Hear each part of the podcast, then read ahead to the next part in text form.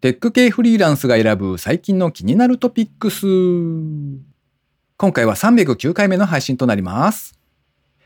それ AI にやらせればいいんじゃないっていう人がいたら、うーん、何でもかんでも AI って言ってないで、もうちょっと君が頭使えばいいんじゃないかなって言ってあげてください。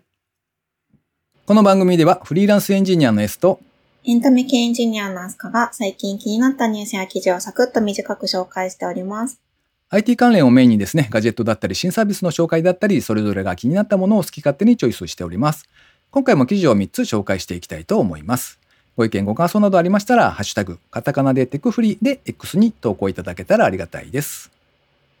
では1つ目の記事ですね。物価とボーナスは増加傾向の一方、お小遣いは約9割が値上げなし。こちらはプレスリリースで配信されていた記事ですね。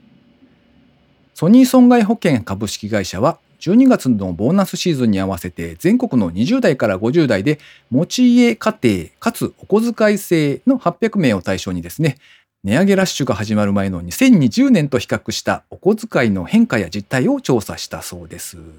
調査の結果、物価上昇やボーナスは増加している一方で約9割の人のお小遣いが増加していないことが判明しました。そのうち約半数は余裕がなくなったと回答しているそうです。ちなみにですね、2020年とそれから2023年を比較しますと、物価はプラス6.2%、ボーナスは7.2%増加しているという統計が出ているそうですね。うんえー調査結果のまとめというか、いくつか概要をお伝えしておきますと、えー物価とボーナスは増加しているが、9割の人はお小遣いが増えていないと。で、お小遣いの平均額はですね、27,717円。男性平均が35,139円。女性平均は2220円だそうです。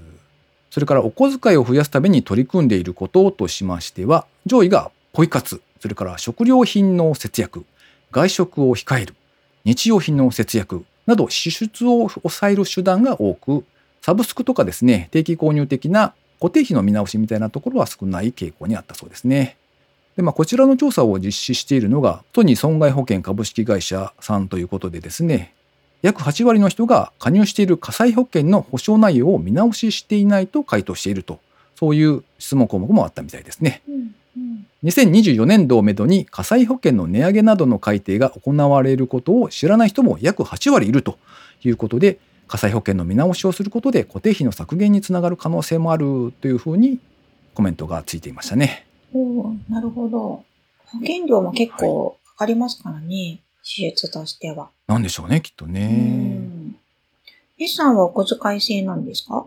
ああいや昔はそうでしたね。おーえ、辞めた理由が何かあるんですか？お小遣い制から。えーっともともとサラリーマンで行った時にお小遣い制だってその時に確か2万円ぐらいだったと思ったんですけどでそこから、えー名古屋から、まあ、岐阜の方へ家族で引っ越しをし、えーまあ田舎でのお仕事になるんで当然収入がガクッと下がるわけですよ。ああ、なるほど。であそういえばお小遣いどうなるかなと思ったら一向にいただける気配がなくどうなったのって聞いたら うんうん。無言だったので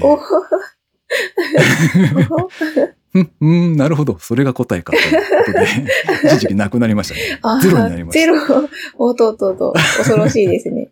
無言怖いですね。そうなんですよ。でその後フリーランスになったタイミングであの家計というかまあ実際のそのお家のお金の管理を僕がやることになったのでそその後はもうあのなんていうかうんうん、鉛筆なめなめみたいな感じで 僕は適当にはいあ、じゃあ逆に奥さんにお小遣いを渡している感じになるんですか？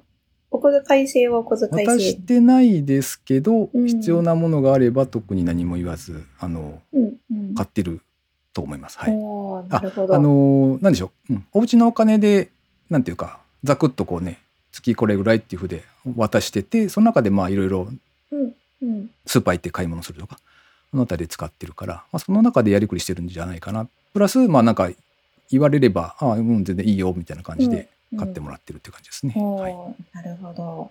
結構お家によって、あの、なんだろう、家計の仕組み違ってたりしますもんね。うんそうそううん。お小遣いを増やすために取り組んでることがちょっと面白かったですね。なんか1位がポイ活なのかな？調査結果だとなんか6 60何パーセントかがポイ活取り組んでいるみたいな回答があったみたいですね。ああ。ポイ活お手軽ですもんね。ちょっと手間なだけでやりやすいかなって思いますね。うんうん。まあ少しだけど、なんというか積み重なるとね、結構嬉しいですもんねう。ん、確かに確かに。飛鳥さんはあれですか？なんか物価高の影響とかを感じていらっしゃいますか？物価高というか、スーパーは感じましたけど スーパーぐらいですかね。もう、なんだろう、スーパー、その野菜が高くなってきた時に、ああ、なんか値上がりしてるんだなっていうのを一番実感しましたけどね。まあ去年とかですかね。ね。ああ、はいはい。ゆさんはどんなとこで感じますか？一番大きいのはやっぱガソリンですかね。あ、そっか、ガソリンすごかったですね、一時期。そう、そうなんですよね。今もまだ割と高いままの状態うん。なので、うんまあこんなもんかってこう、なんていうか、だんだん鳴らされていく感じはありますね、やっぱね。ああ、そうですね。いやもう170円とか160円の時点で、うわ、高いなと思うんですけど、180円の表示を見にした時にはびっくりしました。でもそれ以上ですよね、そうそうあの一時期は。そうでしたね。うんなんか、なんでしょう、100の位のところが、1しか対応してない看板みたいなのが結構あって、ああ。あ、2にならないってことですか？そうそう、2になれないって。いう 現象が、はい、全国各地であったみたいです。え、200円台ってあったんですか？今まで想定してなかったんですよね。うん。あ、その、最近のこの値段、値上がりでえ、っと、うあれですね。レギュラーはもしかするとないかもですけど、廃屋が多分200超えてる。あ、そっかそっあったとか思いま。すわあ、はい。それはびっくりですね。そうですね。オーバーフローというやつですうね。んオーバーフローってそうですね。だから2になれない。1しかなれない。すごいな。そうそうはいでは二つ目、アスカさんお願いします。まるで持ち運べる防音室、声が漏れない防音マイクに新作、ミュートーク2登場。IT メディアニュースさんの記事からご紹介します。シフトールは1月8日、声が外に漏れることなく会話ができるワイヤレスの防音マイクの新モデルを発表しました。ミュートークの2ってやつなんですけど、これは、えっと、5月に発売予定で、と価格は19,900円とのことです。これなんか口に パコってはめる感じのマイクなんですけど、なんでしょう、こう箱みたいなー。形しててう、んあ、なんかポッキーとか、そうね。そういうのの箱みたいな、穴薄くないかな。こう四角形してて、それを口にもふって当てまして、で、中にマイクが入ってて、で、そのまま喋ると、うん。えっと、箱の中だけで音が守れないので、外に会話が聞こえないうん状態で喋れるっていうアイテムらしいですよ。うんうんこれ今記事見てるんですけど、うんうん1枚目のあの VR ゴーグルと一緒につけてるのはすごいシュールですよね。そうです。あ、なんかガスマスクみたいな感じに見えるかな？あ、はいはい、うんそうですね。雰囲気的に一瞬そうやって見えますね。うんうんうんうん。そう、ちょっと見た目はあれなんですけど、まあ家の中でしか使わないでしょうということで、まあ見た目は、うんはい、気にせず。で、なんかこれ、収録とかにも使えるんですかね？とか思いながら見てました。うん。こう、なんかう周りの音が多分入らないんだろうかな？とは思うんで、良さそうとは思いますけどね。どうなんでしょうね。そうです。ね。なんかこの、本来のコンセプトは声が漏れないだから、自分の声が外に出ない。うんまあ、何喋ってるかわからないっていうことだと思うんですけど、まあなんですけど逆に外の音も入りにくいのかなって思ったりして、う。うんん。なんかよりクリアに、がしますね。そうですね、聞こえたらいいなって思いました。結構うちは騒がしい感じなので。うん。そうかそうか。なるほどね。これ、なんかでも、喋りやすさがどうなるかうんが非常に気になるところですね。これをつけた状態で普通になんか気持ちよく口を開けて喋るのがどうなるか。そうですね。こうね、口に当たってる状態なので、どんな感じなんでしょうね。そうですねちょ。っと気になる。なんか割となんていうか、口を当てるところは広めに取ってあるんだろうなっていう感じはしますけど、うんうん。実際の使い勝手が気になるところですね。そうですね。これはちょっとなんかどこかで試してみたい気がします。家電量販店とかには確かに確かにないかな。あると嬉しいんですけど。うん。でもなんか無料で試して OK っていうやつをそれを使う気にもならんですよね。あそうかね。そういえばそうか。確かに。うん、そうですねす。ようんでもなんか声が漏れないっていうのも、なんかどの程度なのかなって。う。うんん。確かに。なんかこれをオフィスに全社的に導入してですね、うんうんこう、オフィス内で会議というか、オンラインミーティングやってる人が全員これをつけていたら、割とし ちょっと、ちょっと、うふふってなっちゃいそう。うんね、SF 感がありますね。ディストピア感というか。すごいな。うん、はい、うんまあちょっと試してみたいアイテムではありますね。そうですね。では最後3つ目の記事ですね。増田文学2023 100選プラスアルファ。こちらはハテナさんのですね、アノニマスダイアリーのサイトに掲載されていた記事ですね。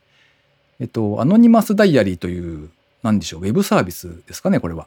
あの、うん匿名で日記を書けるみたいなサービスをだいぶ昔からハテナさんがやっていらっしゃいましてそこに何て言うんでしょうねあそこのサイトってあすかさんよく見ます？いや、あんまり見ないですね。見ますか？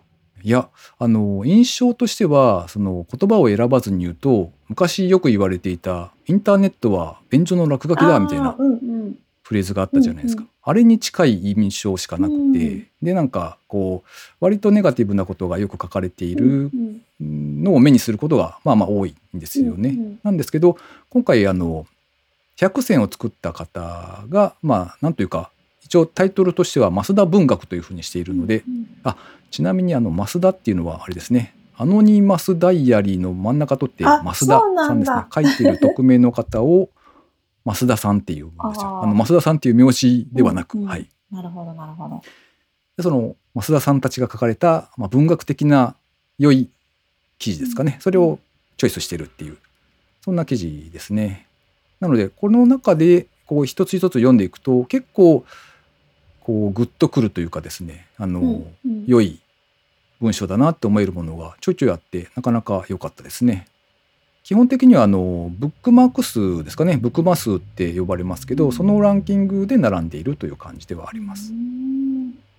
個人的に良かったなと思うのが2番目に載っている東京に住んでいない俺がどこで文化を享受しているかっていうやつとかですね。それから5番目に上がってるのかな。50代独り身おじさんの自分語りとかですねうんこれは自分がちょうど同じ年代なのでおっと思って読んでみたんですけどなんかこうちょっと、うん、じんわりときましたね。うんはいまあ、そんなやつが並んでおりまして、えー興味がある方は読んでみたらいかがでしょうか？ということで紹介してみました。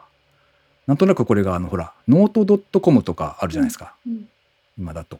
ありますね。あのあたりでランキングみたいな感じで出てたらうーんなるほどねで終わってた気がするんですけどああのアノニマスダイアリーさんなのでおおっと思ってちょっとはいピックアップしてみたーっていう感じですね。うんうんちょっと文化が違いますよね、雰囲気というか。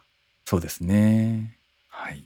まあこういうのも一度見てみてはいかがでしょうかというところでうん今回の紹介は以上となります。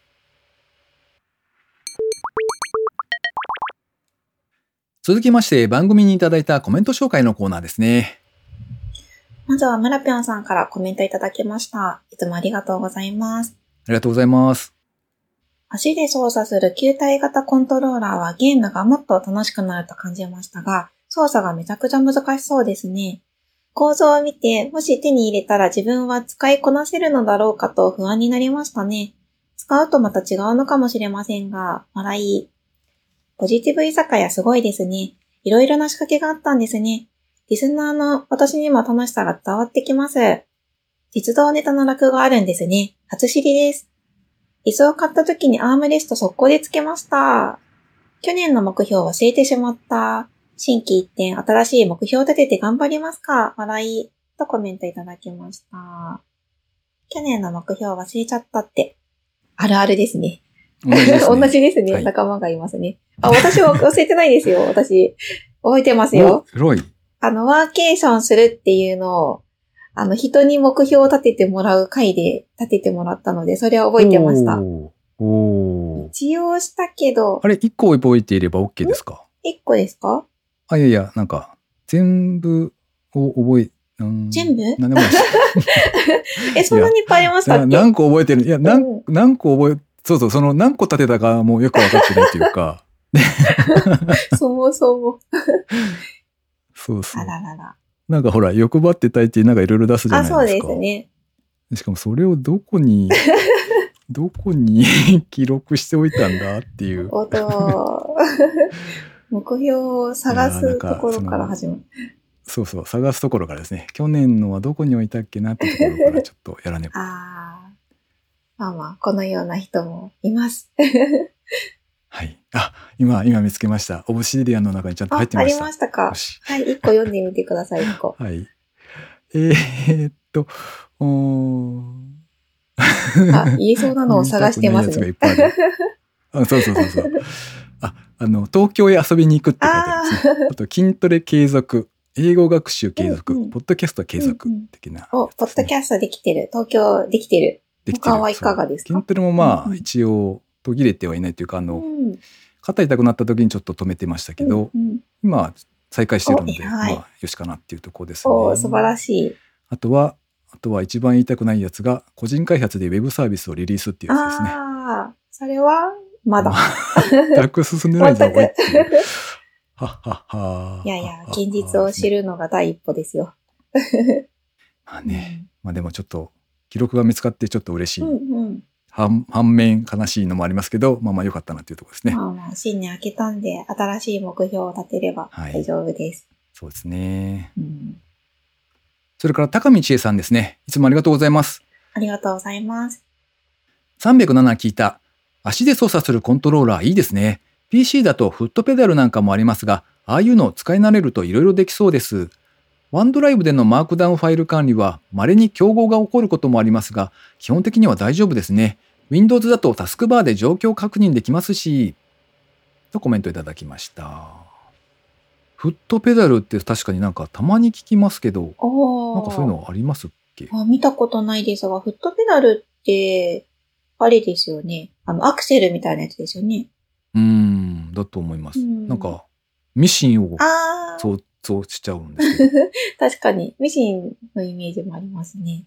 うん。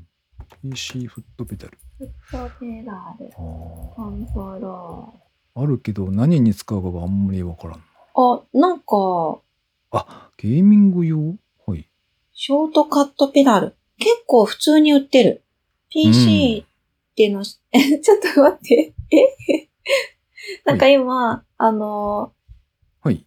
フットペダルってどんなのがあるのかなと思って、ググってみたら、出てきたやつがあるんですけど、ショートカットペダル、まあなんかペダルが3つついていて足元に置く感じのやつ。はいはい。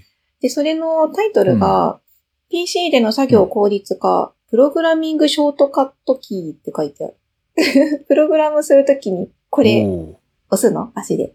ペタペタと？ペタペタと？なんかでもほら、ピアノ演奏者的な感じになるんですかね。そうですね。押しなが。からっこいい。うん。この写真というか、あの、商品紹介のところには、普通のショートカットキー、なんかコピーとかペーストとか、ウィンドウを閉じるとか、うんな。んかそういうキーがまあ割り当てられるっぽいですね。足でコピペ、便利かな、う。どうなんだろう。意外と慣れたら便利かも？とか思っちゃいます。想像つかないんですけど。なんかそういう作業が定型で多いみたいな人だとすごく良いのでしょうねきっとね。うんうんなんかもしかするとあれかもしれない音声編集とかにいいの意外かってちょっとと思いましたいいかもしれない。うあん違うや。あ、理解理解。間違えました。プログラミングショートカットキーって書いてあるのは、ショートカットキーを、キーうんうをん設定できますよ。プログラムできますよって意味でした。なるほど。うんうんプログラミングするときに使ってねっていうわけではなかった。うんうんまあ使おうと思えば使えるのか？まあでもそこまでうん。割り当てるものはあんまりないか。エスケープとかですか？まあでも、ち手は置いてるからね。キーボードに。そう。うんうん、キーボードでいいかなっていう気はしますよね。そうですね。あ、でもやっぱりそう思うと、あの、トラックボール型がいいんじゃないですか、ほら、こう、あ、ね、マウスマウスをと、マウスと、こう何、手をはい。変えるのが嫌だからって言って、あの、キーボードだけで操作できるようにして,、してる人、プログラマーさん多いと思うんですけど、あの、足はいではいはい。マウス操作できれば。足つるよ、きっと。この細かいところの、あの、このプルプルプルプルって足、プルプルプルしながら、このモマウスがあのプルプルする図がすごい想像できる。そうですね。確かに。すごい細かい作業をね、足で、そっか。そうそうい。や、ちょっと一回はやってみたいな。慣れたら、慣れたらいけるのかな、どうかな。うーん、大きなトラックボールだといけそうな気もしますけどね。こう、そーっとやれば。うん、かもしれない、ね。足が器用にそれこそなんか、うん。うん、足元でサッカーしてるのか、この人は、みたいな感じになるかも。あぐるぐるって転がって、あ、やばい、受遠くまでけちゃった。マウスが行き、うんうん。そうそう、あの、なんか、細かい作業はほらね、細かくコロコロすれば、うんうん。みたいな。そうですね。だいぶ面白い想像します。激しい、うん激しい作業になるよな、これは。うん、面白そう。ね、運動不足は解消されそう。いいかもしれない。うん、いいかもしれない。だから、つるっつうの、足がつるってするきっと。ですかね。わかんない。一大ブームを巻き起こすかもしれないないと。あーうんスタンディングデスクプラス足元をコロコロコントローラー。倒れちゃう。ボールは友達みたいな感じで。え、だってスタンディングなんですよね。ダメだ、めっちゃ受けちゃった。足元トラックボールはなかなかいいかもしれないです。あの、面白そう元々の記事はね、トラックボール2つあってみたいな感じでしたけど、そうですね。まあ、片足でもってことですよね。うん、ん巨大なトラックボールを足元に置いてってうんうんいうのは意外にすぐに製品化ができるかもしれない。ねえ。っていうか、ないんですかね。ありそうな気してきましたよね。特許取るぐらいだから、ないのかな誰もそんなアホなことは考えなかったのか。。いや、誰かやってほしいですよね、なんかね。ねえ、ありそう。足でトラックボール。今めっちゃググってますけど。新しい未来をちょっと、うん。大玉のトラックボール のマウスとか、ああ、そっかそっか。ちょっとググってみたんですが、製品としてはないはい。ですね。でもみんながうん一生懸命作ってる。うん。こうなんか自作の記事で、あのーバレーボールみたいな、あのぐらいの大きさのボールをでやってる人がいましたけど、確かにあれぐらい欲しいですよね。確かに、うん足でやるならそれぐらい欲しいですね。ソニーさんの特許も、まああれよりちょっと小さいのかな厳密なサイズがわかりませんが、うんうんうん雰囲気的にはあのぐらいのサイズだった気がしますうんね。はいはい。面白いですね。ソニーさんが出したら流行るかもしれな。ないかなか。なんかあの、おもころさんとか、ああいうところがちょっと試しに作ってみるみたいなのをやってみられると、わかんないです。うん。まあまあぜひスタンディングデスクで。はい。はい。続いて、ちなおさんからコメントいただきました。いつもありがとうございます。ありがとうございます。307回でアスカさんが聞きに行かれたという鉄道落語、とても興味あります。検索してみたら YouTube で公開されているものもあったので聞いてみます。鉄道が趣味の人の中には自分の職業や得意分野などと組み合わせて人を楽しませてくれる方もいるので深いなと思います。とコメントいただきました。うんちなおさん落語も聞かれるんですね。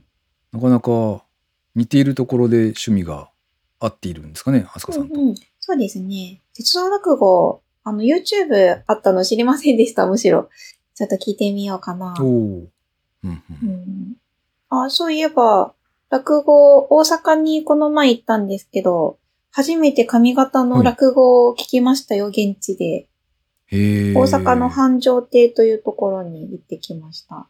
ほうほうほう。上方落語は、うんうん。なんか違うんですか、やっぱあー、まあ、そうですね。あ、なんかあの、一番大阪だな、上方だなって思ったのは、あの、時そばがちゃんと時うどんでした。り。はい。おお。なんかそれは有名というかそうですね。へえ、知らなかった。まあなんか東京はそば、大阪はうどんみたいなうん。感じが、イメージがあありりまして、時そばのそばが、あの、うどんになったバージョンっていうのは聞いてたんですけど、うんうんうんちょうどそれをやってくださっていて、あ、本当にうどんだーと思って感動しました。なるほど。うん。あれちなみに飛鳥さんの場合は、うんうんうどんとそばのお店が並んでいたとしたら、うんうんどっちに何割ぐらい行きたいですか？私はうどんに9割行きたいですね。はあ 僕は9割そばです、ね。あそばなんですね。はい。そうなんだ。うどんは。まあでも家族はやっぱりうどんがいいっていうことの方が多い気はしますかね。お蕎麦もいいんですけど、うどんかなうんみたいな。あ、じゃあお蕎麦の方がいいんですね。うどんや、うどんより。うん、なんとなく、うんそうですね。お蕎麦も結構深いですよね。あの、東京はそれこそお蕎麦屋さんがいっぱいあるので、いろんなお店が、はいはいうんあはい。りますね。なんか、うん、高いお店もいっぱいああ、りそうですし、そうですね。お蕎麦、そうです。確かに。蕎麦は高いお店がある気がします。うどんもあるんですかねうんお高いお店って。あんまイメージないですけど。どうなんでしょう？確かに割と、うんこう、庶民的なうんうん。ところでやってくれてるイメージがありますけど、うん。もしかしたらあるのかな？そうですね。うどんはなんか高級さっていうより種類なイメージがありますね。あの、ペラペラ、うん。名古屋だだとね、ペラペラではいはい。きしめんみたいな。きしめんうん。ほうとうとか、あれもうどんかな？なんかいろいろバリエーションがある気がしますね。うん。続いて水流さんですね。いつもありがとうございます。ありがとうございます。307回拝聴完了。おの投げのお話、ストレス発散になりそう。嫌いな人の写真貼り付けと血しぶきセットをオプション料金でプラス500円とかにできればやる人増えるのでは 一般社団法人日本アックススローイング協会ってすごい団体名。新年の抱負、頭にあるのにアウトプットできてない。とコメントいただきました。血しぶきセットはもうちょっと高くてもいいんじゃないか。1000円くらい？あの、大きな写真。OK。OK。うん。なんかその場で写真撮影ができて、すぐにあ紙に印刷できますよ、みたいなようにしておいてくれれば、ーうんうん誰かが血祭りにあげられるという。恐ろしい。これは、これはちょっと、ある意味、あの、はい。倫理的にどうなのかっていう話にもなってきそうなので、この辺でややめておきましょう。はい。隣にいる方がまだマシな気はしますけどね。いない人やるより。ああ、あの、はいはい。陰口叩かれるよりは、うん目の前で言えみたいなところですかね。ですかね。いやー、ちょっとダークな話になってしまいました。物投げいいな。物投げ行きたいな。ストレス。うん新年からストレス発散。ねえちょっとやってみたいですね、確かに。名古屋にもあったですもんね、確か。うん、そうですね。名古屋でもやってるって言ってましたね。はいはいはい。じゃあぜひ名古屋で、物投げ大会を。そうか。確かにそうですね。あの、おの投げ大会用の、あの、うんうんイベントというのか、受け付けますよっていう記事でしたもんね、紹介した時に。ね。はい。ちょっと調べてみよう。はい。では続いて、ファルテアット青空 FM さんからコメントいただきました。いつもありがとうございます。ありがとうございます。ポッドキャストテクフリー307回拝聴コメント読み上げありがたい。おの投げはダーツとどっちが難しいんだろうかと考えてしまった。多分片手斧を回転させて投げるから刺すのは難しそう。300回記念オフ会楽しかったので400回も期待してます。とコメントいただきました。うんうんうん。私も同じこと思いました。あの、斧をくるくるくるくるっとすって感じうんだと思うので。そうそうそう。ねえ。同じくです。で、そのなんか回転させようという意識が働きすぎて、後ろに飛ぶみたいなのを僕はイメージしましたね。そうですよね。そんなに回らないのかな距離ないからなんでしょ。うね。ねえ。ほんと的に当てるのは難しそうですね。うんオフ会楽しかったので400回もといただいてますよ、S さん。うん、嬉しいコメントですね。うん。400回頑張りましょこれ400回って今のペースだといつ頃なんですかね？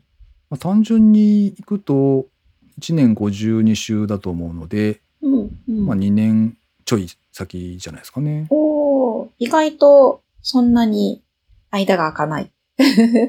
お おーまあじゃあ500回ぐらいに。500 続いているのか？の伸びる。ど うんううん。ん。いえいえ。あの、意外とすぐなんだなって思った次第です。ああ、了解。うんうんうんまあそうですね。淡々と続けていけたら良いなと思ってます。うんうん。ということで番組にいただいたコメント紹介のコーナーでした。リスナーの皆様、いつもありがとうございます。ありがとうございます。最後に近況報告のコーナーですね。最近はアスカさん、どうですか？最近はですね、さっきもちらっとお話ししたんですが、大阪に行ってきました。遊びに。おお、わなんでやねん。ー。なんで？えっと、なんか USJ に行きたかったので、なるほど。わまあ、かりやすい。USJ、うんはい、USJ に行ったのと、で、あの、うん大阪の街に行ったことがほぼないので、はいはい。街の方行ってきましたよ。なんかあの、なんか街の方っていうのはう、んどう、グリコの、街、ほら、ああ、はいはいはい。よくテレビで映されるとこはいですね。。ああいうなんかネオンの看板とか、通天閣とうんうんうんかなんかそういうのです。はいはいはい。あ一番ベタなとこ。るろ行ったことなくて、なので、そうですね、ベタなところは、まあ、通天閣行きました。なんですけど、すごい並んでたので、滑り台だけ乗ってきました。滑り台があるんですか？そうなんですよ。なんか通天閣の上の方から、なんかスライダーですかね。上の方に上がって、でう、ん下まで直通10秒の滑り台がございまして、へえ。それで滑ってきました。チュルーンと。おあーなるの、ほど。前の人の叫び声がめっちゃ面白かったです。あーって。うんおほまあ、通天閣とか、あとなんだっけな、ドンキホーテ？あの、お店のドンキホーテにー。、はい。なんか観覧車がついてて、しかも変な形の、なんか丸じゃない観覧車うん、なんて言うんですか、こう、こう、ホチキスの芯みたいな、こう、門みたいな形の、うん。門みたいな形に動く観覧車みたいなのがありまして、上に行って、横に行って、下に行くみたいな。そんなやつに乗ってきましたよあ、今ちょっとサイトを見ていますが、丸じゃなくて、なんか楕円、縦に長い楕円みたいな。ああ、そうですね、そうですね。ね。うん。へえ。とかとか。あと、たこ焼き食べたり、おお好み焼き食べたりしてきましたよ。おーどうでしたか本場の味は？あ、美味しかったですよ。たこ焼きもお好み焼きも美味しかったですね。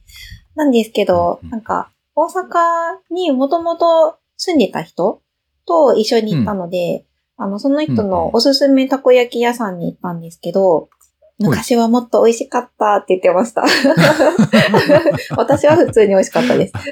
怪しい記憶、本当なのかどうなのかが 分かるすべがないですけどど、どうなんでしょうね。まあまあまあ。ねえ。まあでもきっと味本当に間違うんでしょうけど、もうだいぶ前、多分20年ぐらい前の話をしてると思うんで、そりゃ変わるわな、みたいなうんそうかそうね。か。うん。なんか僕が知ってる大阪の人が言ってたのは、うんうん。他の人に怒られるかもしれないんですけど、うんあ、の、まあ、言うて銀だこめっちゃうまいよって言ってました。ああ、金だこ美味しいですね。あの、揚げたこ焼き系ですよねそうそう、そう金だこはうん。ちょっと味濃くて。うん、わかるわかる。まあでも、なんかその本場へ行ってね、なんか食べ歩きってすごいいいですね。うん、うん。うん、よかったですよう。ん A さんは最近どうですか？最近はですね、えっと、特に出歩いたりとかはそんなになかったんですけど、あの、うんうんこの間、あ、もう最終日だと思って、アマゾンの新春セールみたいなのがあったじゃないですか。うんうん。あれでちょっと悩んでマウスを買ったんですよね。ちょっと今 LINE で送りますね。マウス。えーマウス壊れたんですか？何これ？何これ？ちょっと派手なやつがあって、お、これは良さそうと思ってですね。おー、ロボットアニメ出てきそうな感じ。かっこいいですね。そうそへえ、うんえ、どうですか？使いやすいですか？結構意外と使いやすそう。う。いやー、マウスはやっぱりですね、実物を触ってから買わないとダメだなって、えーまた思いました。はいまた、何回もやったんですね。そうなんです。なんかね、あの、うんあれなんですよ。別に良いと思うんですよ。その会う人にとっては。うんうん。あのーなんか、なんでしょうね。どこが悪いかっていうと、サイズがそもそも僕の手に多分合ってない。ちょっと大きすぎた。大きいですね、確かに。はい。で、うんあとは、あのーなんか親指を置くところの、なんていうんですか。ね、そこが割と滑りやすくて、ちょっと、うんほうほうーん、なんかね、その辺についてるボタンをすぐ押しちゃうみたいなのがあったりとう。か、あまあ微妙ななんていうか使い勝手というかその触り具合というかですねそこがうーんってなって、うーんどうしようって思ってます今。こう、まあ、飾っておいたらいいんじゃないですか？かっこいいから。飾ってそうですね。ううんはい。なんか ちなみにあの何でしょう。山吹色っぽい黄色と黒のコントラストのうん。なかなかロボットチックなデザインでデザインはすごいいいんですよね気に入ってるんですけど。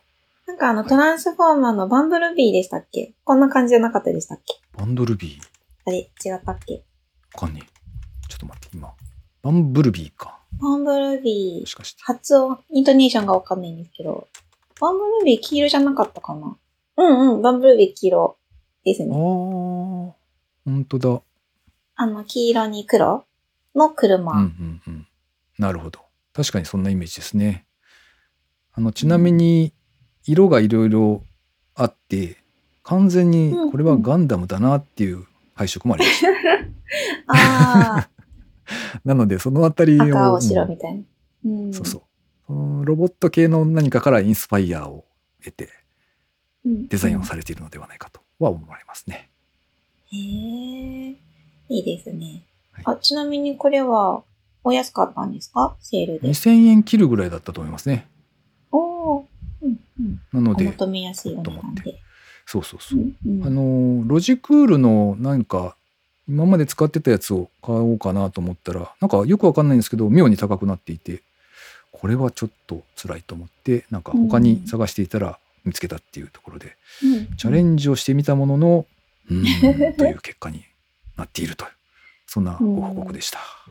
まあさ、難しいですね。うんこの番組へのご意見ご感想など絶賛募集中です。X にてハッシュタグカタカナでテクフリをつけて投稿していただくか、ショーノートのリンクからですね、投稿フォームにてメッセージをお送りいただけたらありがたいです。